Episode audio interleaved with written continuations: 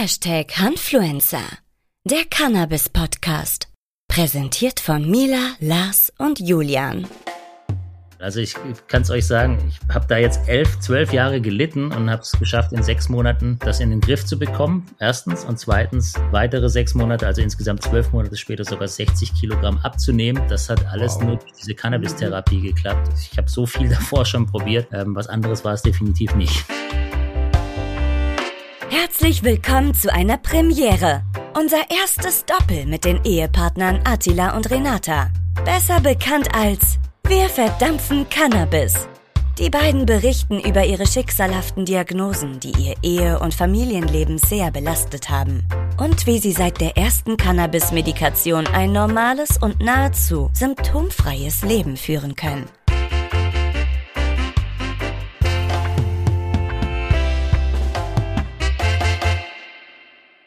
Hallo and hi zur heutigen Podcast-Folge. Wir haben heute sogar eine Premiere.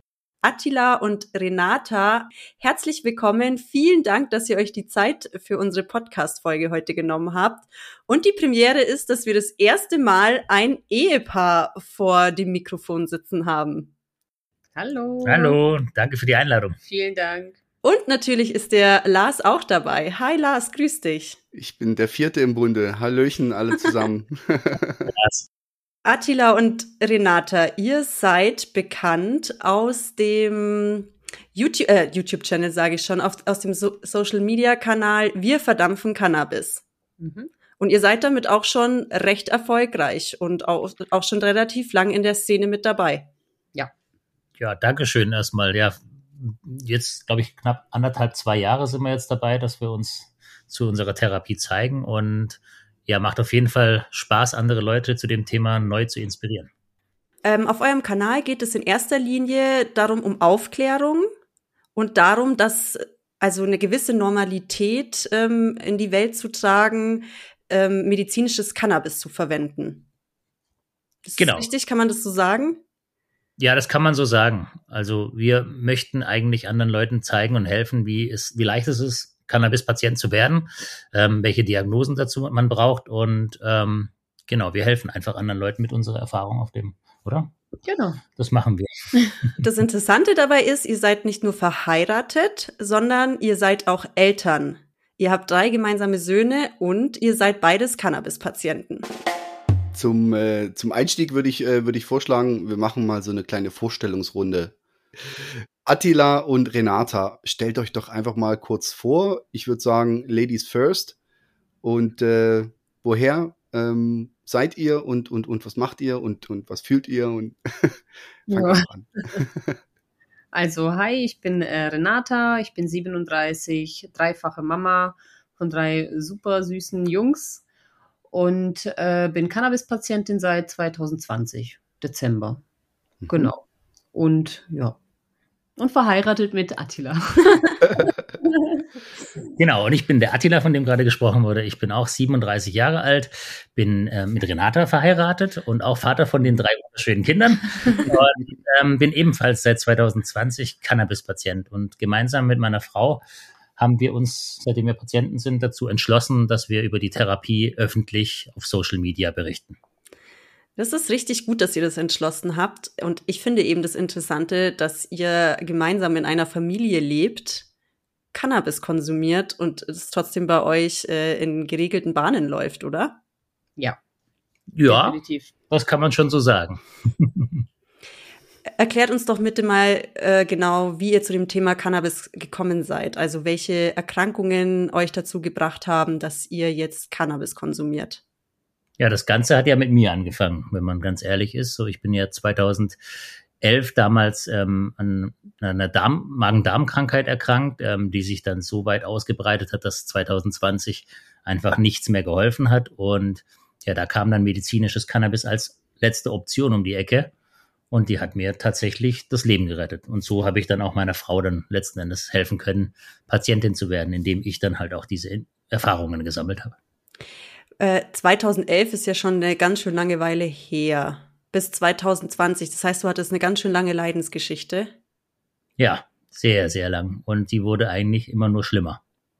Was hattest du genau oder an was leidest du? Ähm, also eigentlich ist es ein Reizdarmsyndrom mit ähm, sich immer wieder entzündenden Herden. Also es ist auch Divertikulitis nennt sich das. Das sind so kleine Bläschen im Darmtrakt, ähm, die dazu auch neigen können, wenn sie sich entzünden, zu platzen und auch äh, ein Darmbruch ähm, ist tatsächlich möglich, also sehr, sehr lebensgefährlich unter anderem, wenn es ganz schlimm enden kann. Und ähm, genau das hatte ich halt über die Jahre dann mit mir rumgeschleppt. Die Depressionen, die dann dazu entstanden sind, haben das Ganze halt irgendwie dann auch noch schlimmer gemacht, sodass dann 2020 halt einfach ähm, das Maß voll war an Erträglichem und ja, der Darm dann irgendwann aufgegeben hat. Und genau, das war dann eigentlich der ausschlaggebende Grund für die Therapie. Was hast du, Attila, bis dahin ähm, versucht, probiert, vielleicht an Medikamenten genommen? Was war bis 2020, was hat da dein Weg begleitet? Also ähm, das Ganze fing ganz banal mit Antibiotika mal an. Da hat man mir dann mal eins verschrieben, dann wurden es dann irgendwann zwei Präparate oder auch gar drei, ähm, die dann halt auch wieder alle irgendwann Nebenwirkungen hatten. Schmerzmittel wurden dann immer wieder eingesetzt. Also ich habe eigentlich so was für meine Diagnosen möglich ist, alles versucht. Also wir haben wirklich auch Magen-Darm-Spiegelungen gemacht beim Gastroenterologen. Ähm, wir haben das immer wieder jeden Monat äh, gefühlt, auch beim Arzt mit Ultraschall kontrolliert, was da eigentlich entsteht, weil man macht sich halt auch Sorgen. Ne? Klar. Darf ich ganz kurz fragen, was du für Auswirkungen hattest? Also warum bist du überhaupt zum Arzt gegangen? Was, was hattest du Schmerzen oder was? Das Ganze ähm, hat sich eigentlich so geäußert, dass ich Erstmal hat es mit Krämpfen immer angefangen. So man konnte nicht auf Toilette gehen, dann hat man Probleme dabei bekommen, ähm, im Alltag einfach auch bestimmte Abläufe zu ab, abzuwickeln einfach, weil man immer nur noch auf dem Klo saß gefühlt. Und ähm, je schlimmer diese Krämpfe und Schmerzen wurden und das Leiden eigentlich nicht ein Ende genommen hat, ähm, desto mehr fängt man sich dann halt auch an abzuschotten und das nimmt einen Kreislauf, den man dann einfach irgendwann nicht mehr unter Kontrolle hat. Und dann sitzt, Abwärtsstrudel. Ja. ja. und dann sitzt du einfach gefühlt mal so acht Stunden am Tag auf der Toilette und verbringst deinen Alltag dort. So. Aber da warst du ja auch noch sehr jung. Ja, auch das ja. Was natürlich einem dann auch umso mehr Sorgen macht, warum das schon in so jungen alten Jahren passiert und woran das liegen könnte und wie man vor allem dem entgegenwirken kann. Aber Konntest ich hatte halt keine Antworten gefunden. Das war die Problematik. Konntest du dann überhaupt noch an dem normalen Arbeitsalltag oder so teilnehmen? Nee, ich war dann auch wirklich jetzt die letzten Jahre, bevor ich die Cannabis-Therapie an, äh, angefangen habe, war ich arbeitslos. Also ich konnte einfach keine Arbeit nachgehen, so in dem Zustand, in dem ich mich befunden habe. Und hast ja auch ziemlich zugenommen. Ja, ich war auch, ähm, ja, auch dann irgendwann nicht mehr in der Lage, auch ähm, bestimmte Abläufe auch Grund von meiner Fülligkeit ja, zu absolvieren. Ich war ja 150 Kilo schwer ähm, das Ganze hat sich dann ja dadurch dann noch mehr in der Abwärtsspirale entwickelt, so dass dann auch keine Bewegung mehr in den Alltag reinkam und ähm, die Ernährung hat dann auch nicht ganz gestimmt, so dass das dann halt gesundheitlich ja kein gutes keine gutes Ende nehmen hätte können, so war das befand, befand. War das äh, mit dem Übergewicht war das eine Folge der Krankheit? Ähm, das würde ich das würde ich jetzt so auch sagen. Die Depression als aber auch der Bewegungsmangel haben dann halt natürlich ihren, ihren Zusatz zu dieser ganzen Geschichte getan, sodass dann halt auch das mit dem Körper, mit der Übergewichtigkeit so langsam ihren Lauf hat.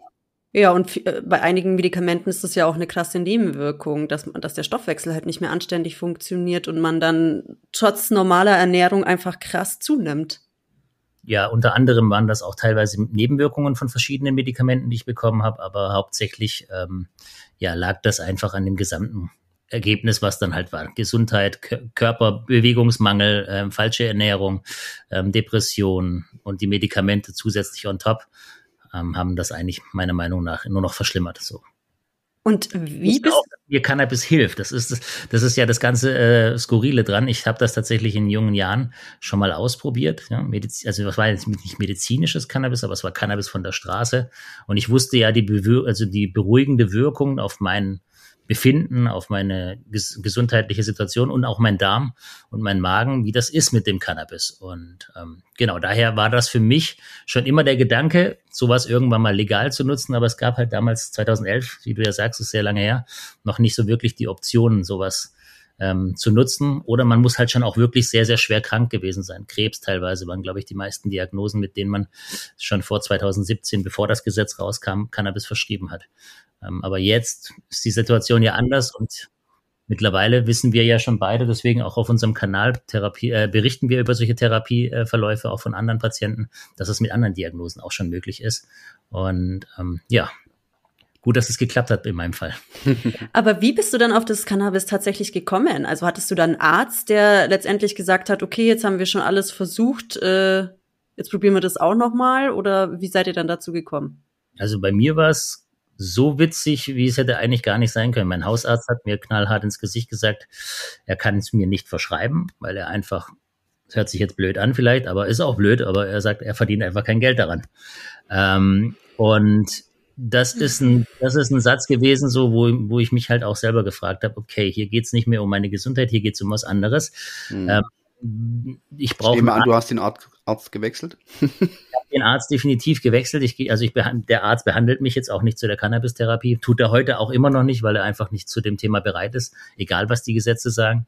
Ähm, genau. Und ja, dann habe ich tatsächlich für mich damals nur eine Option gesehen, einen Hilferuf starten. Ich bin da auf Facebook gegangen, ins Internet und habe da in einer cannabisfreundlichen Gruppe ähm, reingeschrieben, hey, ich leide derzeit extrem unter meinem Magen- und Darmsituation. Ich bin schon in so einem Zustand, dass es mir seit sechs Wochen nicht mehr möglich ist, irgendwelche Nahrungsmittel aufzunehmen. Also selbst das Wasser trinken fiel mir schwer, weil es einfach wehgetan hat. Und ähm, die Blutungen aus dem Magen und aus dem Darmtrakt sind einfach nicht weniger geworden. Das habe ich dann in dieser Gruppe ähm, via Text eigentlich plausibel, so gut wie es geht, erklärt in der Situation, in der ich mich befand und ähm, um Hilfe gebeten. Einfach gefragt, ob jemand mir einen Arzt nennen kann, ähm, der medizinische Cannabis-Therapien auch anbietet. Und dann hat man mich zu einem Arzt nach Ulm geschickt. Der damalige Arzt ähm, ist heute nicht mehr mein Arzt, hat auch bestimmte Gründe, aber er hat mir damals zumindest geholfen, erstmal Patient zu werden. Und das war für mich und für meine Gesundheit damals das Beste, weil ich kann es nur so sagen, wie es ist. Am nächsten Tag konnte ich urplötzlich wieder essen. Und am nächsten Tag? Ja, ich bin also, ich habe an dem Tag das Rezept bekommen und am nächsten Tag mein Medikament geholt. Und ähm, dann habe ich es zu Hause vaporisiert und wenige Minuten später waren die Schmerzen so erträglich, dass ich Nahrung schlucken konnte und essen konnte. Und das Skurrile an der ganzen Sache, eigentlich, wenn du so eine Abwärtsspirale bist und du, du bist dir sicher, da gibt's keinen Weg hinaus und dich zieht da etwas so raus, dass du denkst, okay, hier, ich bin wieder wie neu geboren. Das hätte ich nie für möglich gehalten, dass das passieren kann und das hat mir Cannabis geschenkt und ich freue mich darüber, jeden Tag heute berichten zu können, weil eigentlich habe ich nicht damit gerechnet, dass ich euch heute noch gegenüber sitzen werde zum Thema Gesundheit zu sprechen. so von daher ähm, großen Respekt an diese Pflanze und ich freue mich, dass wir heute gemeinsam in diese Gesprächsrunde kommen. Ich habe Gänsehaut, so eine krasse Geschichte. Da freuen wir uns aber auch, dass das geklappt hat, ja. Definitiv, ja. so schnell geht, hätte, glaube ich, keiner gedacht weil es ging so schlecht. Mein Arzt hatte mir auch noch einen witzigen Satz gesagt. Ja. Der hat gesagt, Herr, Herr Idil, ähm, rechnen Sie damit, dass Sie nicht zu einem Arzt gehen und einfach mit einem Rezept herausspazieren und am nächsten Tag medizinisches Cannabis aus der Apotheke kriegen. Und, und genau so war's. und dann habe ich mir gesagt, so, ja, siehste mal, du brauchst nicht mehr mein Arzt sein. Ich kümmere mich jetzt selber um meine Gesundheit. Darf ich ganz kurz fragen, seit wann ihr zusammen seid? Ja, schon, schon ein bisschen länger, ne? 2000. 2000, was, 19? 2009 äh, oder 10 2009, 2009, ja genau. 2000. Also, Renata, du hast diese ganze Leidensgeschichte von ihm mitbekommen. Von Anfang an, genau. Es schleichend angefangen mit Spucken und dann, ja, es hat sich so hochgeschaukelt. Krämpfe dann und genau, dann, dann waren es Krämpfe, dann hat man gedacht, ja komm, ist ja nur Magenverstimmung, dann nimmst du halt mal das und dann nimmst du halt mal das und dann hat man aber gemerkt, da kommt man nicht weiter und dann ging es so los, ja. Dann war ich Alleinverdienerin, also war in der Gastronomie. Und ja, er hat halt sein Bestes gegeben, was er machen konnte. So das mit den Kindern rausgehen und so für eine Stunde oder so. Ansonsten ging es ja nicht wegen Toilette. Also da überlegst du dir halt dann dreimal, gehst du nochmal raus oder nicht. Das war halt das immer. Aber er hat trotzdem Kindergarten abholen und so weiter. Das, ja, je nachdem, welche Schicht ich hatte, haben wir uns da gut ähm, ja, ergänzt, sage ich mal, das, was halt ging, ging. Und das war auch okay so. War viel, also manchmal frage ich mich selber, wie wir das alles geschafft haben, so. Und dann noch die, haben wir ganz tolle, äh, super Kinder und ja. Ja, was uns wichtig war damals, als wir da zusammengekommen sind, ist einfach, dass wir ähm, ja, uns einfach, weil wir uns auch schon so, so lange kennen, dass wir einfach eine tolle Zeit miteinander verbringen. Und das war dann halt irgendwann durch die Gesundheit nicht mehr möglich. Und ja, Renate stand mir einfach immer zur Seite und hat mir damals schon immer ähm, versucht, einen richtigen Weg aufzuzeigen. Aber Cannabis war das war die Rettung. Das also. war tatsächlich bei uns beiden so gesundheitlich die ja. Rettung. Auch wenn man sich sehr liebt und miteinander wächst und immer wieder irgendwelche Dinge in die Veränderung bringt, so im Alltag oder im Leben, die einen positiv verändern können, muss ich ganz ehrlich sagen, war es Cannabis, was uns beiden wirklich nochmal ähm, den Schub gegeben hat, das Ganze auch durchzustehen. So. Ja. Ich meine, mhm. es sind so mehrere Dinge, die, die wir, die wir dem, der Pflanze zusprechen können. Ja, ne? weil kennen tun wir uns ja schon von klein auf. Ja. ja. Ah ja. Ja. Jetzt und kommen die richtigen Geschichten. Also los. Jahren haben wir uns schon, haben wir schon miteinander gespielt. Wir haben in der gleichen Gegend gewohnt. Ja, und dann war mit 24 haben wir uns dann äh, wieder getroffen. Zufällig, ganz zufällig bin ich ins, ins Haus gezogen, wo unser gemeinsamer Kumpel wohnt und er hatte mit ihm damals einen äh, Laden, äh, einen 24-Stunden-Lieferservice und ja, und dann stand er plötzlich vor der Tür, wo ich eine Leiter wollte und dann, hä, was machst du hier? Ja, was machst du hier? Und dann so, ja, war echt total krass. Also, ja, da kam ich frisch aus der Klinik. Äh, da war ich in der psychosomatischen Klinik damals. Genau, und kam da frisch raus. Und, und dann trifft sie mich, du, ha? ja, und das war Schicksal. cool. Ja, so ist es. Wir haben Tür es. aufgemacht, so wirklich, das kannst du dir vorstellen, wie so eine Hollywood-Serie äh, ja, oder ein Film, wo der eine die Tür aufmacht, so zehn Zentimeter gefühlt vom anderen entfernt, sagt, hä? Ja. Was machst du denn hier? Und wirklich gegenüber. Die Tür, du machst auf und die vor, also es war krass. So fast ineinander gelaufen so. So ungefähr. Ja. Also es war auch wirklich Schock. Ich habe ihn gedacht, hä? Ich habe jetzt mit dir jetzt gar nicht gerechnet und ja. Ja, und seitdem sind wir eigentlich seit diesem Türöffner zusammengefühlt schon fast. Ja. Also so, so entwickelt wieder. Boah, genau. ihr seid so, so rührend, echt. Ja, tolle Geschichte. Wahnsinn. Ich habe Gänsehaut, Herzklopfen. Jetzt können das ja unsere ZuhörerInnen nicht sehen, aber wie ihr zwei euch auch immer anschaut und eure Blicke wechselt. Richtig oh. schön, echt. Ja. You made my day. Wirklich. Bevor wir ja. jetzt die ganzen äh, positiven Sachen rausholen, ähm, äh, würde ich trotzdem nochmal äh, ja. einen tiefen Schnuff. Ja, also die können auch die Zuhörerinnen nicht sehen, aber der Attila hat sich extra noch sein, äh, sein medizinisches Cannabis vor die Nase gestellt, quasi, damit er ab und zu mal schnuppern kann. Beruhigt ja. dich das oder?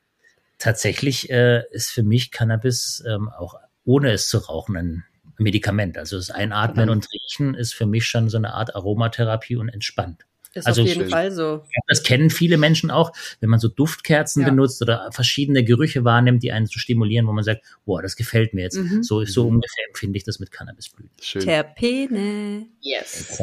Ähm, wie gerade angesprochen, äh, würde ich gern noch, äh, bevor wir zu den ganzen schönen Sachen kommen, ähm, noch auf die Geschichte von Renata eingehen. Mhm. Erzähl du doch mal, wie deine Geschichte war.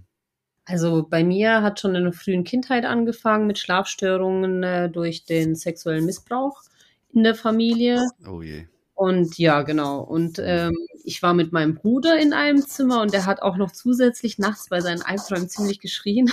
Und das hat mich dann halt immer dementsprechend ja, panisch gemacht, so, weil ich nicht mhm. wusste, dass irgendwas passiert aber er hat dann immer seelisch weitergeschlafen. Ich meine, er war noch so klein, also das ist alles gut, aber es hat halt was ausgelöst. Zusätzlich noch mit dem, was in der Familie passiert ist, hat es dann schon sehr früh zu Schlafstörungen geführt, auch zu einem falschen Selbstbild, sage ich jetzt mal. Ähm, es hat ja zu vielen was für andere normal ist, war für mich halt nicht normal, auch Gefühle zeigen und so. Es war alles irgendwie sehr verschoben bei mir. Also dann bin ich auch noch in die Gastronomie gekommen, ziemlich früh, also mit äh, 14, äh, bin gerade 15 geworden, ähm, habe meine Ausbildung angefangen. Ja, war jetzt, also wir hatten auch nicht viel so materielles, also ich durfte viel raus, ähm, wurde nicht so wie soll ich sagen, darauf geachtet. Also Schule hat auch nicht so funktioniert, wie es hätte sein sollen. Schon ziemlich früh haben die auch gesagt, ähm, ich sollte zum Psychologen gehen, ab der fünften Klasse, weil eigentlich war Gymi Empfehlung. Ich bin aber in die Hauptschule gegangen und habe dann auch noch so ein, so ein BVJ-Jahr äh, gemacht, also sowas für ganz äh, blöde, sage ich jetzt mal. Also ist dein Potenzial gar nicht ausgelotet. Gar nicht. Und dort habe ich auch super Noten geschrieben, weil ja, ich hatte ja die Empfehlung und ich weiß, mein Gehirn hätte es auch gepackt, aber damals war Psychologe für mich überhaupt keine mhm. Option. Als Kind war das früher, ja, wie soll ich sagen, für mich sind da nur Dumme hingegangen. Nö, du kannst doch nicht. Also ich habe gesagt, Mama, wenn du mich da hinschickst, dann bin ich weg so. Aber und das wurde ja früher auch so gelebt. Also ich meine, jeder, der zum Psychologen oder Psychiater oder so musste, hatte ja einen totalen Schepper so. Also mhm. es ist genau. ja, ich finde, das merkt man halt so eben noch an der Generation unserer Eltern, wie die halt noch mit sowas umgehen. Und wir sind da zum Glück viel, viel weiter und viel, viel offener. Jeder ja. hat sein Päckchen zu tragen. So und wenn jemand so ein schweres Paket auf dem Rücken hat, dann muss er einfach behandelt werden. Und das weiß man zum Glück heutzutage.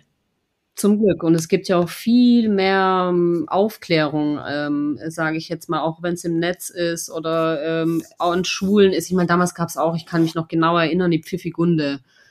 Und dann haben die, ja, so hieß es. Es war dann für Mädchen und dass du dann Stopp sagst und so weiter. Ich habe das auch alles mitgemacht, aber ich konnte das äh, zu Hause nicht äh, einsetzen. Also es hat nicht funktioniert.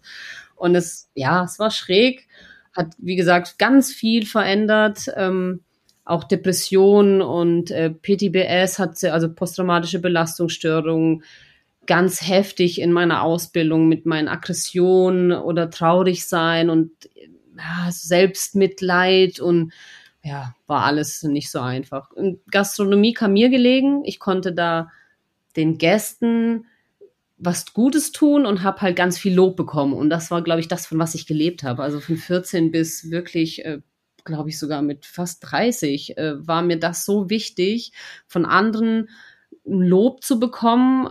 Aber es war halt nur für einen Moment. Also danach war ich immer so wie Klamotten aus äh, von der Gastro. Ich will von keinem was wissen. Ich habe jetzt schon genug geredet so. Und es war halt natürlich dann Familie. Das war halt dann manchmal nicht so ganz einfach. Also man hat sich dann natürlich zusammengerissen, aber man hat gemerkt, ah, die Nerven sind dann doch nicht so stabil. Und ja, dann kamen Depressionen dazu, aber man hat halt gekämpft. Also das hat man ja von früher so mitbekommen. Das war ja, du musst das, du bist stark, du bist eine Mama, du musst stark sein und du schaffst das und rede nicht über das. Das ist so, ja, also das war ja ein Tabuthema. Ich habe auch ganz, ganz spät erst mit meiner Familie darüber gesprochen und auch tatsächlich einen Kontakt abgebrochen. Auch erst vor fünf Jahren, glaube ich. Fünf, sechs Jahren. 2016. Also du hast keinen Kontakt zu deiner Familie mehr? Nur zu äh, Verwandtschaft. Nur zur Verwandtschaft, zu meiner Mama und zu meinen Geschwistern, aber zu ein paar bestimmten Menschen nicht. Bis, ja, mhm. genau. Bestimmten ja. Menschen einfach nicht. Und ja, seitdem ähm, merke ich auch, es geht bergauf so. Ich musste mich davon trennen, war halt nicht so einfach. Gerade weil man ja sagt, ah, die Eltern und die sind so wichtig und man ist denen ja was schuldig. Ich meine, die haben, ja, wie die Sprüche okay, halt so ja. sind. und vor allem bin ich ja eine Russin, also ich bin in Russland geboren und Attila halt ein Türke. Das war ja nochmal dann sowieso anders. Das heißt, ich war die Erste, die keinen Russen hatte. Renata, an welchem Punkt, was, was war der Wendepunkt? Der Wendepunkt war, wo es Attila so schlecht ging. Mhm. Das war äh, für mich, mein 2011 hat es angefangen. Es hat sich ja dann alles so gestapelt, war alles nicht so einfach. Und ihn halt so leiden zu sehen, war nicht cool. Also das war absolut schrecklich. So, wo er nicht essen konnte. Und dann hat man alles versucht, einfach in Bewegung zu setzen. Und dann war in der Schmerzklinik und alles ja, ich schaff das, instand halten. Und wir haben halt auch niemanden in Anspruch genommen, wie meine Mama, seine Mama oder Geschwister. Wir haben halt alles selber gemacht. Wir wollten unsere Kinder nicht weggeben und äh, woanders äh, einfach lassen. Also das war uns mhm. immer wichtig, dass wir alles gemeinsam machen. Und deswegen haben wir auch eigentlich alles gemeinsam gemacht. Und das war halt echt toll. Also das haben wir zum Glück für die Kinder immer stark geblieben. Auch bis zum Schluss hat der Attila immer morgens sich versucht, nichts anmerken zu lassen. Ich meine, dann später das Spucken oder so hat man dann halt dann trotzdem gehört, aber immer trotzdem ein gutes Gesicht dabei und ja, also wirklich Haltung das Beste zu gegeben. Genau, die mhm. Haltung zu wahren. Und dann habe ich es gemerkt, so, wo er dann Patient wurde und es ging ihm super gut. Da hat er gesagt, Schatz, willst du es nicht auch mal versuchen, Patientin zu werden? Ich meine, die Diagnosen hast du klar ist man dann skeptisch trotzdem. Ich meine, wir sind Eltern. Machst du das? Was sagen die Gäste? Ich schaffe in einem guten Restaurant. Hm. Aber dann habe ich gesagt, ja komm, ich kann es ja probieren, wenn es dann doch nicht ist, kann ich es ja lassen. Und dann habe ich es probiert und Wahnsinn. Also jetzt ist es halt auch so mit dem Riechen. Ich rieche, ich konzentriere mich, wie bin ich drauf, habe ich jetzt gerade eher schlechte Laune, bin ich depressiv, bin ich zu over, also zu aufgedreht, schon wache ich mit Herzrasen auf, dann nehme ich natürlich was Beruhigendes, was Ausgleichendes. Und dank Attila, der ja immer noch weiß, wie die ersten Sorte war, die er äh, verdampft hat, wie die gewirkt hat und auch mir immer hilft, wenn ich sage, Schatz, ich habe gerade das, das und das, ich kann mich nicht drauf konzentrieren, welche Sorte ich gerade brauche, dann muss ich ihm nur sagen, ich, das und das, so geht's mir gerade und er sucht mir die perfekte Sorte raus, die ich dann gerade brauche. Wie viele Sorten habt ihr denn oder wie, durch wie viele habt ihr euch schon durchprobiert? Ja, viele. Ja, oh okay. Weit, weit über 100. Wow. Weit über 100 Sorten aus der Apotheke und äh, also ich habe so ein bisschen Faible dafür aus Grund einfach von meinem Job heraus, weil ich wissen möchte auch, äh, wie einzelne Sorten wirken, weil ich ja an den Patienten auch teilweise meine Erfahrung ähm, erzähle und ähm, damit ich einfach weiß, wie die Sorten sind, sammle ich sie.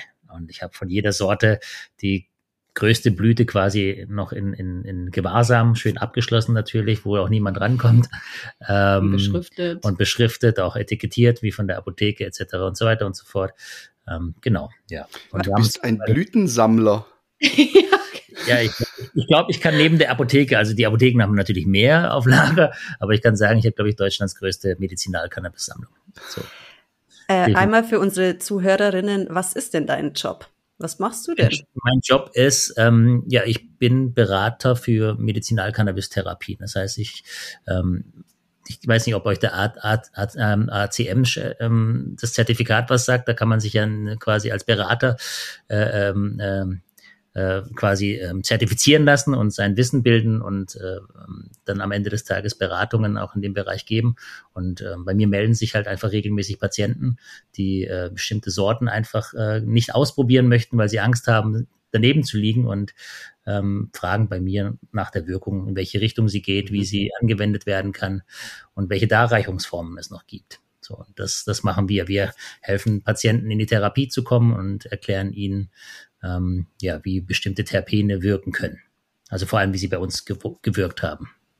Mhm. Ähm, ACM, äh, was heißt das?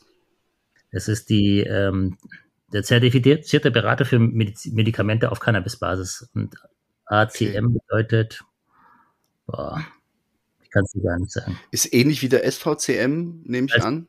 Arbeits, genau, Arbeitsgemeinschaft Cannabis als Medizin, genau. Das ist die Abkürzung okay. für Arzt.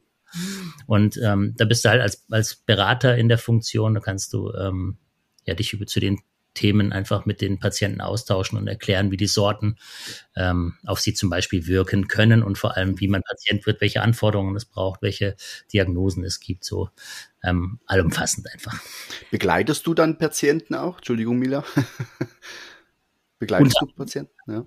Meinst du jetzt direkt zum Arzt oder von, ähm, von quasi, wenn sie sie kommen zu dir und sagen, was kann ich für eine Sorge, Sorte probieren, gibst du dann einfach beratend quasi äh, Auskunft oder sagst du auch, hey, wir treffen uns, ich mache mir ein Bild von dir, ähm, ähm, von deinem Krankheitsverlauf, schau, was was was was was du brauchen könntest und wir gehen dann auch die ersten Schritte zusammen, stellen dich ein, sowas in der Richtung oder?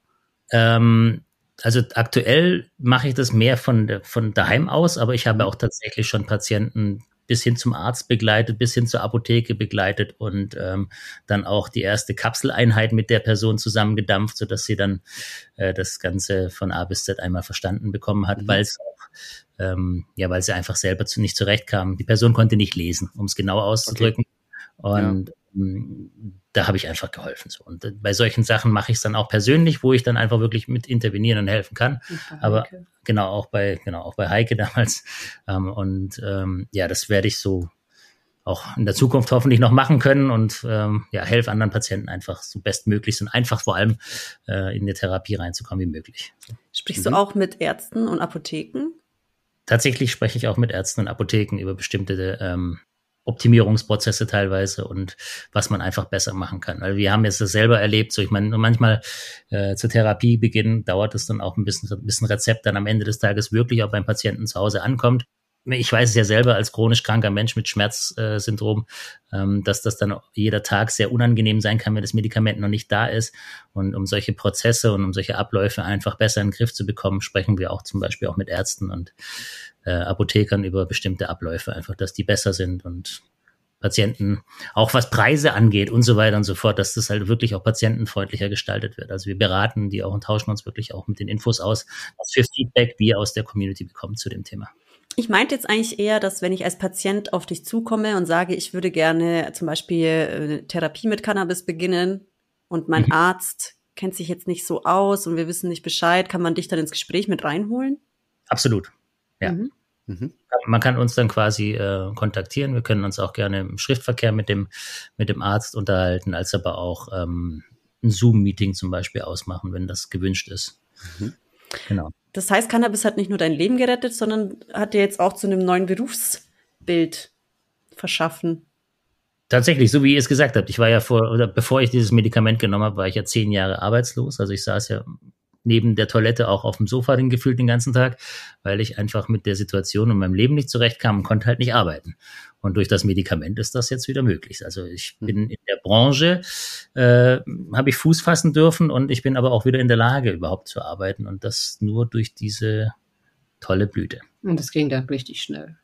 Das ging richtig, richtig schnell. Also ich kann es euch sagen, ich habe da jetzt elf, zwölf Jahre gelitten und habe es geschafft, in sechs Monaten ähm, das in den Griff zu bekommen. Erstens. Und zweitens, äh, weitere sechs Monate, also insgesamt zwölf Monate später sogar 60 Kilogramm abzunehmen. Und ähm, das hat alles wow. nur durch diese Cannabis-Therapie mhm. geklappt. Und ich, ich habe so viel davor schon probiert. Ähm, was anderes war es definitiv nicht. Mhm. So. Und ja, das, das ist der Grund auch, warum wir dann irgendwann angefangen haben, darüber ähm, berichten zu wollen, weil es so positive Effekte mit sich gebracht hat. Und das hat jetzt so viele Menschen, glaube ich, auch davon überzeugt und war so authentisch, dass sich über ähm, 5000 Menschen bei uns schon gemeldet haben und wir haben von diesen 5000 gute dreieinhalb selber als Patienten gemacht. Und, Hör auf! Ja, Wahnsinn! Hoffe, darf weiter hoffentlich so laufen ähm, und anderen Menschen vielleicht ja, ein neues Lebensgefühl zu schenken. Das wäre schon toll so. Und mit vielen auch vom ganz Anfang hat er immer noch Kontakt. Also so die Schön. ersten Patienten und die fragen manchmal immer noch wie wegen Sorten oder haben Probleme mit der Apotheke. Egal was. Also Attila ist so, ja, der Green Arby für alle. schön. Super schön. Ja. Cannabis hat euch geholfen und jetzt helft ihr anderen ja. zur Therapie respektiv ähm, ja es zu probieren. Ich kann mir das auch vorstellen, dass es für viele, die vielleicht auch gar nicht noch nie in Kontakt mit dem Thema waren, dass auch eine, eine gewisse Hemmschwelle da ist, ja, den Arzt zu fragen oder überhaupt rauszugehen und zu sagen, ich, ich, ich, ich informiere mich jetzt und ich frage Leute, ich frage Ärzte, Apotheken und so weiter, ja. Sehr schön. Cool. Für viele ist das ja auch so fern. Also ich war jetzt an einem Wochenende auf einem Geburtstag äh, im tiefsten Niederbayern die konnten das überhaupt nicht fassen. So für, für die war das äh, teilweise. Also ich habe mich da mit drei Leuten unterhalten, wo ich mir echt dachte, die, äh, die, äh, das ist in einer komplett anderen Welt. Also auch wo ich dann gesagt habe, dass ich konsumiere und die konnten das überhaupt nicht glauben. ja, und da denke ich auch, ja, da fehlt einfach, oder ich denke nicht, ich weiß es ja, wir wissen es alle, da fehlt einfach komplett die Aufklärung. Und die Stigmatisierung sitzt sehr tief. Oh ja, sehr tief. Ich musste wirklich ganz, ganz von vorne anfangen. Ja, dafür gibt es unseren wunderschönen Podcast. Und deswegen haben wir wundervolle Gäste zu Gast. Ähm, ja, und da habt ihr auch recht, dass mit der Stigmatisierung ist aber auch teilweise in uns, wenn ich da kurz intervenieren darf, ja. ähm, ist teilweise Unbedingt. in uns ähm, auch allen verankert. Also wir gehen da auch von uns beiden aus. Als wir Patient waren, äh, hat sich das auch nicht von jetzt auf nachher super gut angefühlt. So, ich meine, wir haben da auch mit unseren Kindern vorerst mal gar nicht drüber gesprochen. Wir haben mit unseren Verwandten und Familienmitgliedern nicht drüber gesprochen, geschweige denn mit den Lehrern oder den Eltern von den Klassenkameraden unserer Kinder. Mhm. Ähm, das war für uns ein No-Go. Und wir haben auch da erst lernen dürfen durch die Cannabis-Therapie, wie normal das eigentlich sein kann. Wie normal es ist, Cannabis-Patient zu sein. Und vor allem, ähm, wie man damit anders umgehen kann und was das dann auch für mein Gegenüber bedeutet. Also ich habe gelernt, je offener ich mit meiner Therapie umgehe, desto offener kann auch mein Gegenüber damit umgehen. Mhm. Und wenn ich mich selber nicht stigmatisiere und mir selber den Raum gebe, darüber richtig zu sprechen, habe ich vielleicht ein ganz anderes Verständnis gegenüber von dem, mit dem Menschen, mit dem ich mich unterhalte, wie wenn ich das eben nicht tue. Und getrost nach diesem Motto gefühlt lebe ich jetzt seitdem her auch meine Cannabis-Therapie. Wir reden mit unseren Kindern sehr, sehr offen über die Therapie. Mhm. Ähm, die Kinder wissen ganz genau, aus welchen Gründen wir das nehmen, wie es uns hilft. Ich meine, sie haben es ja auch bei mir körperlich mit diesen 60 Kilogramm Abnehmen ja auch gesehen. Ähm, oder meiner Frau auch, wie es jetzt zum Beispiel ihr bei bestimmten äh, Depressionen oder Problematiken in ihrem Alltag hilft. Ähm, und genau das machen wir auch mit den Menschen, die wir sonst so treffen. So haben wir das mit den Klassenlehrern unserer Kinder gemacht, mit, äh, mit verschiedensten Personen aus, aus der Politik, aber auch Polizisten. Also wir stoßen da oftmals auf Verständnis und teilweise kommt auch in diesen Gesprächen dann erst zustande, dass die Person sich, weil ich mich so geöffnet habe, geöffnet also selbst so öffnen kann und dann mit mir in dem Gespräch quasi auf privater Ebene über die Therapie spricht und vielleicht sogar selber Patient werden will oder jemanden in der Familie hat, den man mir empfehlen würde, ähm, dem ich vielleicht helfen kann, Patient zu werden. Und genau solche Dinge sind es meiner Meinung nach, die man ähm, mit erstmal mit sich betreiben sollte, bevor man dann anfängt, in der Gesellschaft so eine richtige Veränderung herbeizuzwingen, weil ähm, ich glaube, wenn wir gemeinsam ein besseres Verständnis für Cannabis haben wollen, dann geht das nur, indem wir darüber sprechen und äh, unsere Erfahrungen miteinander teilen und ganz offen in dieser Therapie sind. Und mhm. dann denke ich, kann da eine gewisse Besserung stattfinden zu dieser Sache. Ich hoffe, ich habe euch nicht zu leer, zu sehr voll. super, super. Nein, es ist mega ähm, interessant. Wie alt sind eure Kids? Acht, neun und zwölf. Acht, neun und zwölf, okay.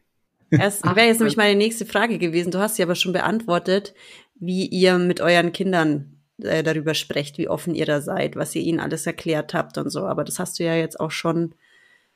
Ja, äh, überhaupt das Umfeld, das ganze Umfeld war am Anfang war komisch. Hm.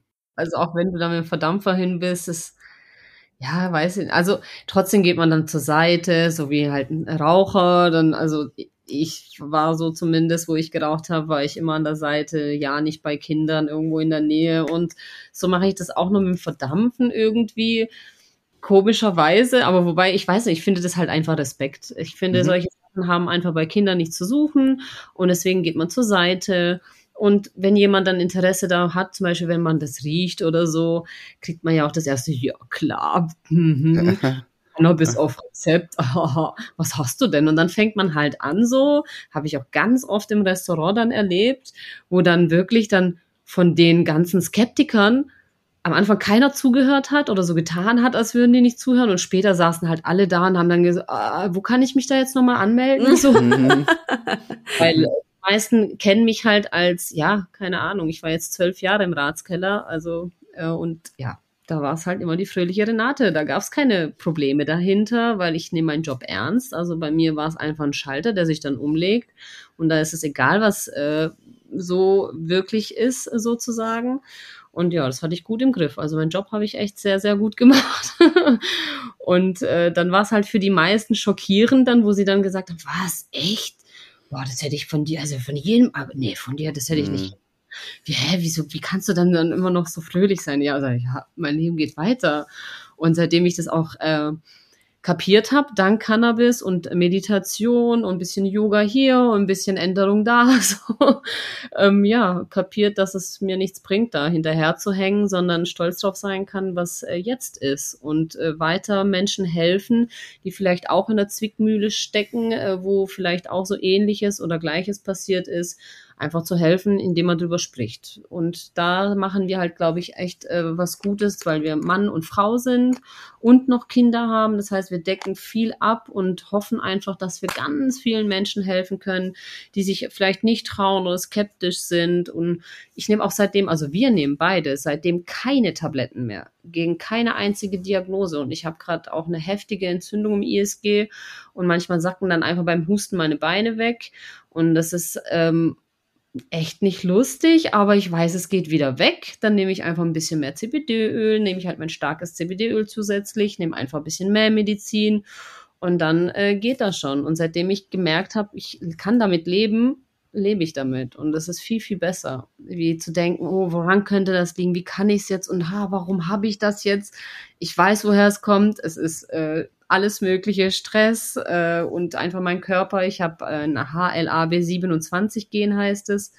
Das ähm, verstärkt solche Sachen wie Skorilitis oder Morbus Bechterew, Morbus Crohn und so weiter, ähm, kann bei mir alles einfacher kommen und das heißt, mein Körper, der entzündet sich einfach mal so aus Spaß selber. Aus Spaß. Okay. So ungefähr, genau. Ja. Und ich weiß, was es ist und seitdem bin ich auch froh. Ich habe meine Diagnose und wie gesagt, kann mit meinem Cannabis da gut variieren, auch gegen die Migräne, gegen die Schlafstörung, gegen die Depression und gegen das PTBS nehme ich nur das Cannabis. Und das ähm, ist für mich ein sehr, sehr guter Fortschritt. Ich habe viele gesehen, die leider hängen geblieben sind auf den ganzen ähm, frei verkäuflichen oder nee, verschriebenen Medikamente, die sie dann vom Arzt, ja, ja, das hat mir mein Arzt verschrieben. Ja, trotzdem macht es dich kaputt. Also es mhm. macht ja eine Seele kaputt, ein Menschen, ein Charakter. Ich habe schon so viel erlebt, auch in der Klinik damals.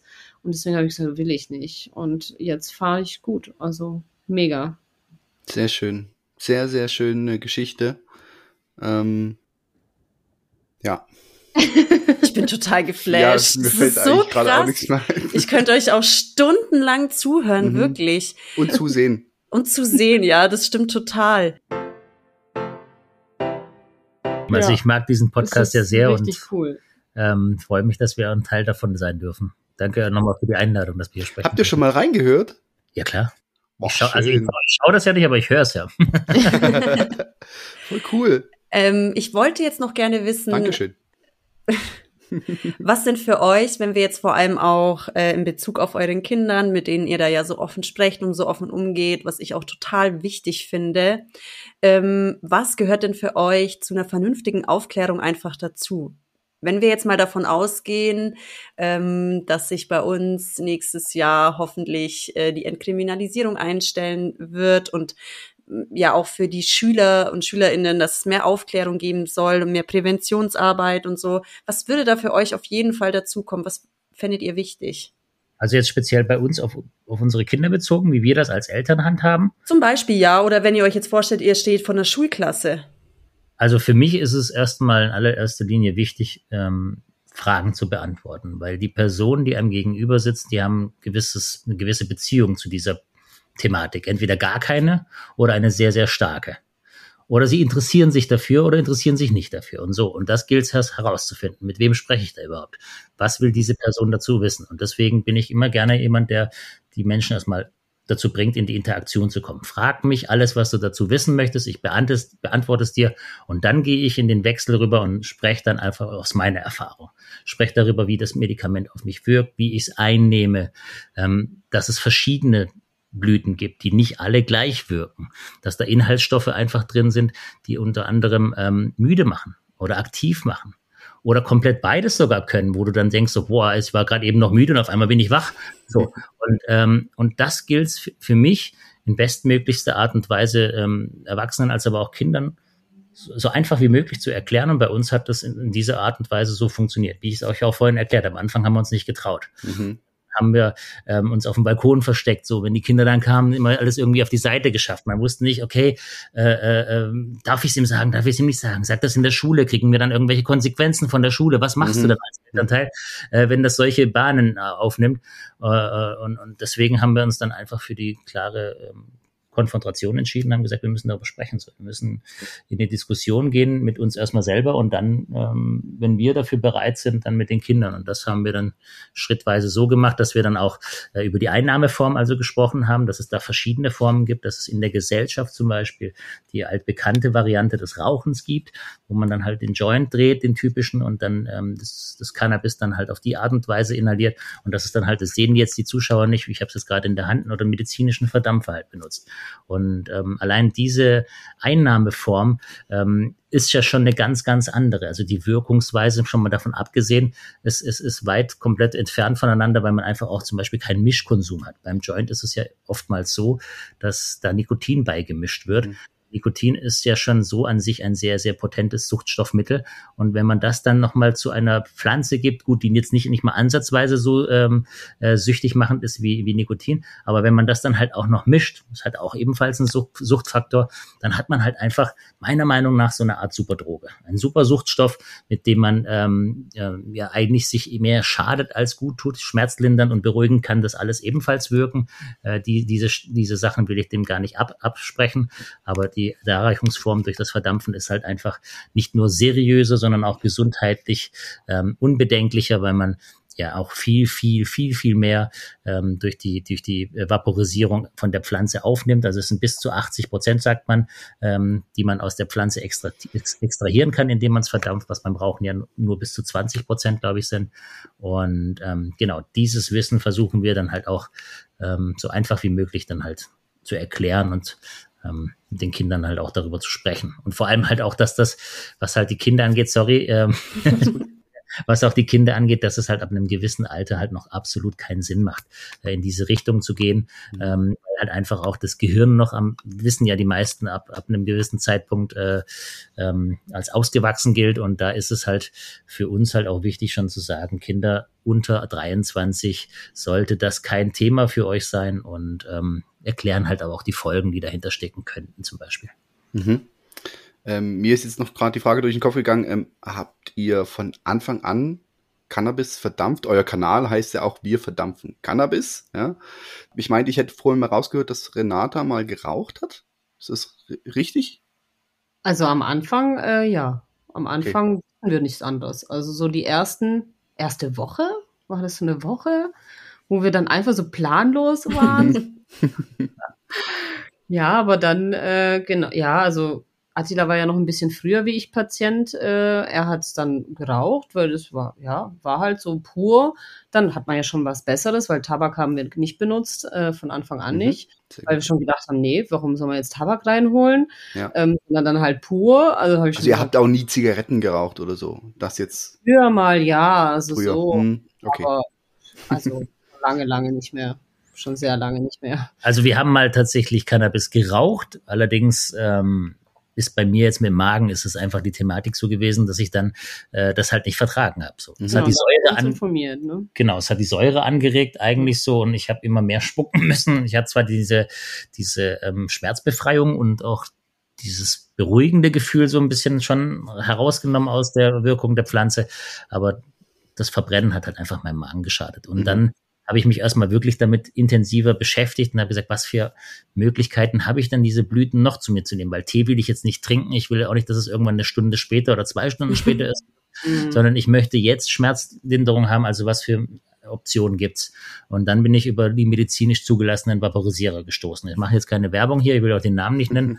Aber seitdem diese beiden Geräte jetzt hier in unserem Leben sind, so ähm, muss ich auch sagen, hat es nicht nur gesundheitliche Vorteile. Also es geht mir in meinem Magen auch noch deutlich besser, sondern auch der Verbrauch ist von ursprünglichen sechs Gramm, die wir beide ja zusammen so im Alltag dann hatten, äh, runter auf jeweils anderthalb bis ein Gramm. Und ähm, mhm. das halt für uns so die Gründe, warum wir gesagt haben, verdampfen statt rauchen und ähm, ja, so kam dann auch der Name Wir verdampfen. Also wir rauchen nicht Cannabis, sondern wir verdampfen Cannabis. Ja, da kamen wir auch, dann haben wir auch den Song. verdampfen statt rauchen. Genau, dann haben wir auch einen Song gemacht. ah, ja, einen Song gemacht, cool. das ist auch schon wieder zwei Jahre her, ja, aber das war ganz war witzig. Cool. Okay, das wollen wir jetzt sofort hören.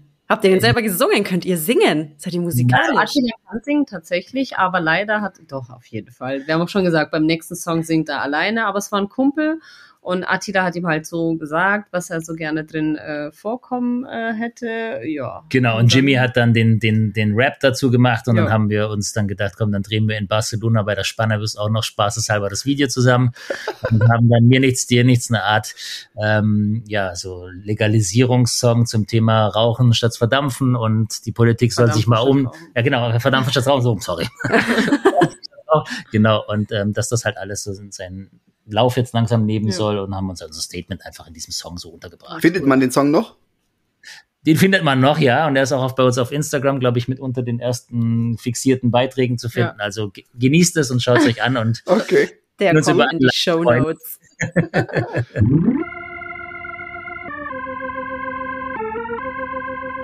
Hey, super. Vielen, vielen Dank an euch, dass ihr so offen seid und auch ähm, anderen Menschen mit eurer Geschichte so helfen wollt. Was möchtet ihr denn, also was können wir denn in Zukunft von euch und eurem Kanal erwarten? Ich meine, man entwickelt sich ja immer weiter, man hat erstmal eine Idee, dann fängt man damit an, dann kommen diverse andere Leute dazu und weitere Ideen. Was dürfen wir von euch erwarten? Also wir hoffen, dass wir mit unserem Kanal eigentlich Stigmatas ähm, lösen können und für Aufklärung sorgen. Und ähm, unser Kanal soll auch so eine Art Sprachrohr sein für Menschen, ähm, die einfach zu ihrer Therapie erzählen möchten. Und das in diese Richtungen soll es tatsächlich gehen. Aufklärung, ein Miteinander mit Cannabis und viele, viele, viele Patientengeschichten hoffentlich. Ja. Und okay. ich habe jetzt auch Lust, bei der Frau durchzustarten, also Cannabis und Frauenthemen. Werde es dann auch eher auf Türkisch, ich auf Russisch, mal schauen, wie das dann so, genau, so darauf mhm. spezialisiert, dass wir noch mehr Leute erreichen, weil es ja doch so, dass bei den Russen einfach Russisch besser ankommt. und auch wenn die schon so lange hier sind, ich meine, ich bin ja Russlands Deutsche, ich habe natürlich einen deutschen Ausweis und so weiter, aber es ist trotzdem so ein Kreis und ich möchte oder wir möchten einfach allen helfen, wirklich. Und äh, das ist das Allerwichtigste und deswegen kann man ganz viel noch ähm, erwarten von unserem Content. Äh, ja, habe ich echt Bock drauf. Also ich hatte ja meine erste Messe äh, auf der Hamcan. Und es war so eine kleine Messe, war für mich super cool, weil viele kannten mich ja schon durch Attila so und durch äh, Insta, aber ich kannte noch keinen. es war so wie ein Community-Treffen für mich und es hat mich auch nochmal angespornt und habe tatsächlich auch gesehen, dass es viel, viel krasser ist. Also Attila sagt es mir schon seit Jahren, muss ich sagen. Schatz, du musst für die Frauen und so solltest mehr. Und ich sage, ah, ich weiß nicht, ich bin noch nicht so weit. Und das hat mir einfach nochmal so den Kick gegeben, dass es tatsächlich einfach jetzt Zeit ist und dass das Stigmata über Länder geht sogar. Also da waren Frauen aus so verschiedenen Ländern und die haben gesagt, es ist bei denen genauso. Immer noch, äh, selbst in Amerika und in den USA ist es so, dass die immer noch stigmatisiert werden oder sich darüber lustig gemacht wird, wird so Frau und Cannabis mhm sicher und hm, Sommer, weißt du, Sommer ihr vertrauen, das ist eine Frau, meinst du, die kann das? Und ja, dass sowas einfach dann auch aufhört. Also ja. Bock drauf, weil die Cannabis-Community ist ja eine ganz andere Community wie die Welt da draußen. Das ja. kann ich so bestätigen. Ja. Ähm, und auch Hemken, ähm, wir haben uns da das erste Mal persönlich, ja. also nicht, nee, nicht erstmal persönlich, den Attila habe hab ich schon mal getroffen äh, auf in, in, in, nach Berlin, Mary mhm. Jane. Aber es war für mich auch so ein kleines Highlight, dass ich und habe es mir auch nicht leben lassen. Ganz am Ende von der Hemken haben wir, bin ich euch ja. darüber Weg gestolpert quasi. War zwar nur fünf oder zehn Minuten Gespräch, aber war total schön. Und du hast absolut recht. Äh, die Community, dieses, die Menschen, die du triffst auf so einer Cannabis-Messe oder Konferenz, das sind einfach Energien im Raum, Absolut. Das ist, das ist unglaublich. Das ist richtig. Einfach, richtig wenn man weiß, Liebe, man wird nicht. Ganz viel Liebe. Ja, wenn ja. man einfach weiß, man wird nicht verurteilt und man ist unter Gleichgesinnten ja. und man kann einfach sein, wie man ist und, und dann offen drüber sprechen und offen damit umgehen. Hey, gehen wir zusammen raus? Ja. Und du weißt genau so, was jetzt passiert und es ist einfach okay. ja, ich finde es wirklich ja. wertvoll. Definitiv. Ja, vor allem auch mit meinen Haaren. Ich habe hier ganz kurze Haare und ja, da werde ich eigentlich so von draußen, wenn ich jetzt auf dem Spielplatz bin, wirklich immer schräg angeschaut. Und ja, also es ist schon krass, also so die Welten zu sehen, wo wir danach von der Messe gegangen sind, so dann wieder in die normale Welt, sag ich mal, mhm. rein war. Schon krass zu sehen, aber ich konnte viel daraus lernen. dass, äh, ja, dass es mir eigentlich egal sein könnte. ist es auch teilweise, aber manchmal fällt es mir einfach nicht so leicht. Mhm. Aber das Gute ist ja, die Community wächst und wächst und ja. wächst. Mhm. Ja, absolut. Darf ich kurz nachfragen, ist der Haarschnitt freiwillig? Magst du das so? Ja, also äh, ja. ich hatte wirklich tatsächlich sehr lange Haare. Ganz lange. Ah, guck. Partnerlook. Fast meines ein bisschen länger. Ja, es war äh, komisch. Also ich konnte von einem Tag auf den anderen nicht mehr arbeiten. Ähm, äh, bin dann krankgeschrieben gewesen, gerade wegen der Diagnose. Ich konnte ja kaum laufen, kaum schlafen. Es war richtig schlimm. Ähm, ja, und dann, ich hatte halt immer so, immer den typischen Zopf und immer geflochten und von klein auf schon. Ich habe mir als kleines Kind nämlich schon mal selber die Haare geschnitten, das weiß ich noch. Da wurde ich auch schon junger Mann. Äh, was wollen Sie denn so vom Bäcker? Okay. Und damals echt krass so, hä? Aber ja, und dann wurden sie immer kürzer. War es Schulterlänge. Ich habe sie mir daheim selber mit der Küchenschere einfach abgeschnitten, weil sie mich einfach genervt haben. Immer im Reißverschluss und dann bleiben sie in der Handtasche hängen. Dann liegt ein Kind drauf und ich meine, wir haben drei. Find jetzt mal raus, welches Kind liegt gerade auf deinen Haaren irgendwo, die da kilometerweit sind. Und ja, ich habe mich immer daran gestört. Aber ich habe es halt gemacht, weil alle fanden meine Haare toll, aber ich nicht. Ich auch. Ja, und dann habe ich sie ich einfach. Ich finde sie immer noch toll. Sie du, hast was, du hast was für dich getan, so. Das, das, ja. das finde ich eigentlich toll. Es gibt, es soll ja Menschen geben, die, die tun freiwillig sich die Haare wachsen lassen, ja. ja. Äh, Aber bei Männern fragt niemand, muss ich ehrlich sagen. Also wenn ein Mann lange Haare hat, ist völlig in Ordnung. Aber hat eine Frau, also wirklich, also selbst die, die Ja, von, der, von meinem Sohn in der Klasse haben gefragt, ob ich Krebs habe oder ob ich lesbisch bin. Ja, das ist dann so echt cool, wo ich dann denke, Da sind wir wieder bei der Stigmatisierung, ne? also ich finde es Nicht nur geil. bei Cannabis. Also dir steht's stehe total gut, du kannst es absolut Ja. sagen. Total hübsche Frau.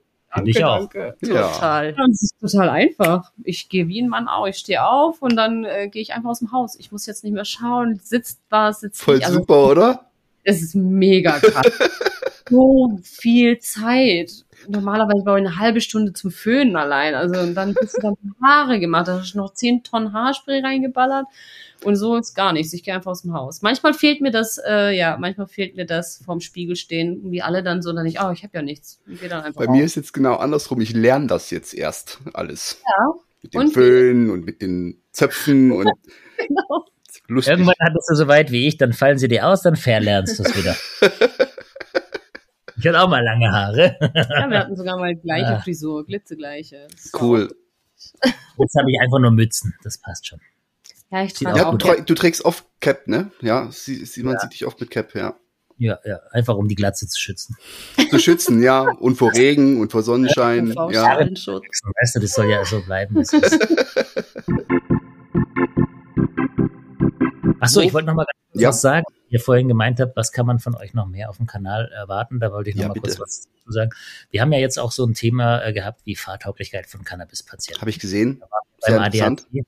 Ähm, und genau solche Themen gilt es meiner Meinung nach zu klären. Fragen, die in der Gesellschaft noch offen sind, Dinge, die das Stigmata einfach ähm, ja, vielleicht klären und lösen. Und genau mit solchen Sachen möchten wir uns zukünftig weiterhin beschäftigen, andere Leute einfach wirklich mit Wissen und Fakten aufzuklären. So, und das ist auch ein Teil unserer zukünftigen Arbeit. Wie es Renate auch angesprochen hat vorhin, wir möchten auch in unserer türkischen als aber auch russischsprachigen Community nochmal aktiver werden und ähm, dort auch nochmal Menschen erreichen, weil oftmals sind diese, verstehen entweder diese Menschen die Sprache gar nicht, das Deutsche so, weil sie es nicht richtig gelernt haben, das ist mal oftmals so ein Punkt, als aber auch ähm, das Vertrauen ist nicht da. Und wenn das Vertrauen ähm, durch allein dadurch, dass ich Türkisch spreche, schon geschaffen werden kann, dann möchte ich diesen Versuch, auch Renate mit Russisch, sehr, sehr gerne wahrnehmen. Und ähm, genau, das in solche Richtungen soll dann tatsächlich die Zukunft auch mit unserem Content gehen. Versteht ihr euch gegenseitig? Also, Deutsch, Deutsch, ja. klar, aber äh, Nein. also Also tatsächlich muss ich sagen, also äh, Attila spricht viel Türkisch mit seiner Mama. Mhm. Weiß mittlerweile schon, über was die dann sprechen. Also wundert mich auch manchmal selber, wo er mir dann was antwortet ich antworte dann schon, bevor er mir die Frage stellt, weil ich das dann irgendwie verstanden habe. Sag, hä? Also ja, ausgehört. Und Russisch spreche ich äh, schon sehr gut, äh, aber ja, ich lerne gerade noch richtig lesen und schreiben, habe ich mir jetzt vorgenommen. Also mache ich auch schon ähm, genau auf einer App. Aber er, bei ihm ist eigentlich gleich so. Ein paar Wörter versteht er, gell, oder? Also aber die, jetzt so die wirklich. typischen Skills, die, die, die Fluchwörter, die kenne ich, das, Mhm. das weiß ich noch nicht so ja, ganz. komm, das, ich Und- liebe dich. So. Und eure Ja. Kinder, sprechen die auch Türkisch und Russisch? Ähm, jein. Häppchen. Hm. Häppchen. Also wirklich nur Wörter, weil ich habe es versucht am Anfang, ich habe es wirklich versucht, aber ich habe gemerkt, ey Renate, du kannst es selber nicht so. Ja, Wenn du irgendeinen Kauderwelsch dabei bringst, mach mal erstmal Deutsch. Und wenn das Interesse besteht, was auf jeden Fall sein wird, wenn die Mama dann Russisch spricht und der Papa dann Türkisch und dann lerne ich auf jeden Fall auch noch Türkisch und er wahrscheinlich auch noch Russisch, weil das ist absolut mein, also ich will das unbedingt lernen, Türkisch. Und äh, ja, ich denke, dann wird es die Kinder auch triggern, da mitzumachen. Meine Eltern haben noch äh, Russisch gelernt damals in der DDR.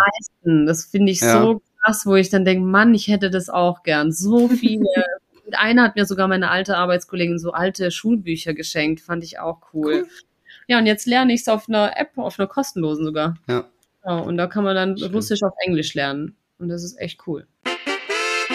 Hervorragend. Es ist, äh, es ist ein innerliches Blumenpflücken mit euch zu reden. Ähm, wir kommen trotzdem äh, langsam, wird's wieder ruhiger, so die abflachende, die abflachende, ja, ist egal. Ähm, wir kommen zum Ende, wolltest du ja, sagen, das, oder genau, Lars? das, genau das lag mir auf der Zunge. Hast, hast schon gesehen, ne? Ja. Ähm, Renata und Attila.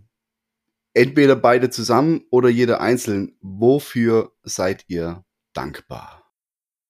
Ich bin dankbar dafür, dass ich wieder gesund bei meiner Familie sein darf und noch etwas mehr Zeit auf diesem Planeten habe, wie das ich eigentlich ursprünglich angenommen habe.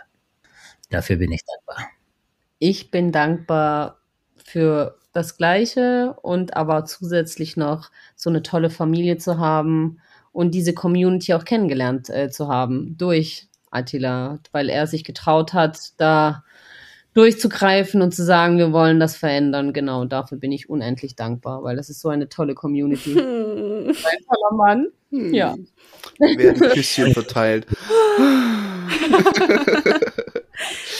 und was fällt euch schwerer, anfangen oder aufhören? Äh, wie meinst du? Ganz allgemein. Anfangen. Anfangen, definitiv, bei mir auch. Mal, also das Gehirn schlägt manchmal Purzelbäume, aber der Körper bleibt stehen. So kann man das manchmal so, so fühlen.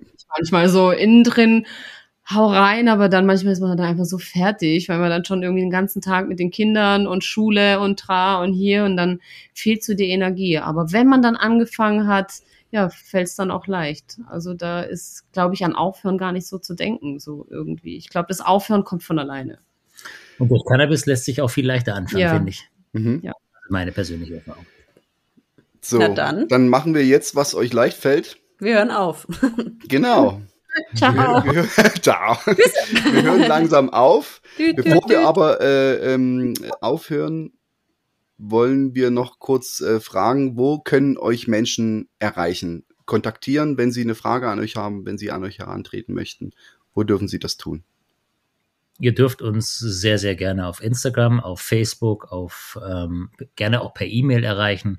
Ähm, ihr findet uns auf Wir verdampfen Cannabis auf den genannten Plattformen oder ähm, auch gerne per E-Mail bvcmedia.web.de. Genau, oder Green Abi oder Renata Green, falls jemand jetzt nur mit einer Frau sprechen möchte mhm. und sein möchte, dass eine Frau dran ist oder umgekehrt nur mit einem Mann, dann haben wir auch äh, unsere einzelnen Kanäle. Genau. Also einzelne äh, Instagram-Kanäle, habe ich das richtig ja, verstanden? Genau. Und äh, sagt bitte nochmal den Namen. Bei mir ist es Renata Green. Und bei mhm. mir ist Green Abi. Okay.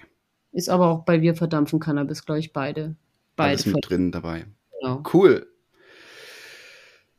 Was bleibt zu sagen, Mila? Ich bin einfach total geflasht. Vielen, vielen Dank, dass ihr da wart und einfach so eine positive Energie hier versprüht habt. Es war so schön mit euch. Ja. Gleichfalls. Ja. Vielen Dank für die Möglichkeit auch. Ja. danke auch. Kann ich zurück. Bitte weiter. Bitte, bitte, bitte. Yeah. Bleibt wie ihr seid. Ihr seid total süß und ähm, ihr habt eine schöne Dynamik. Ich, ich, ich würde dazu gern mal eure Kinder irgendwann kennenlernen. Ich kann mir vorstellen, die sind bestimmt genauso toll und, und, und, und sympathisch und dynamisch wie ihr. Ähm, vielleicht passt das irgendwann mal. Ähm, vielen Dank, dass ihr da wart. Vielen Dank für eure Offenheit. Vielen Dank für eure Arbeit. Ähm, genau für solche Menschen wie euch haben wir auch diesen Podcast ins Leben gerufen, damit ihr auch bei uns eine Stimme bekommt und äh, wir den Menschen draußen zeigen können, wie es auch geht und wie's, äh, wie man mit der Pflanze umgehen kann, die uns so viel gibt. Ja. Aber eigentlich finde ich es jetzt voll blöd, dass es ein Podcast ist, weil ich würde euch jetzt so gern drücken gerade. Ich habe ganz so ein Bedürfnis eigentlich. Ich bin auch so ein Mensch. Warum gibt es einen virtuellen Podcast nicht? wir machen das dann bei der nächsten Messe oder so. Wenn wir genau. uns dann treffen, dann werden wir fünf Minuten lang knutschen. Ja. Okay, so gleich Lars, alles klar. Ja, knuddeln wollte ich eigentlich sagen, aber mir ist Knutschen rausgerutscht. Knuddeln geredet, aber gut. also fünf Minuten knuddeln, ist gut. Können wir uns drauf einigen. Genau. Abgemacht. In diesem Sinne, stay green und äh, bis zum nächsten Mal, sage ich einfach mal. Lasst es euch gut gehen. Vielen Dank. Bis zum nächsten Mal. Macht's gut, ihr zwei. Tschüss. Tschüss. ciao. ciao. ciao.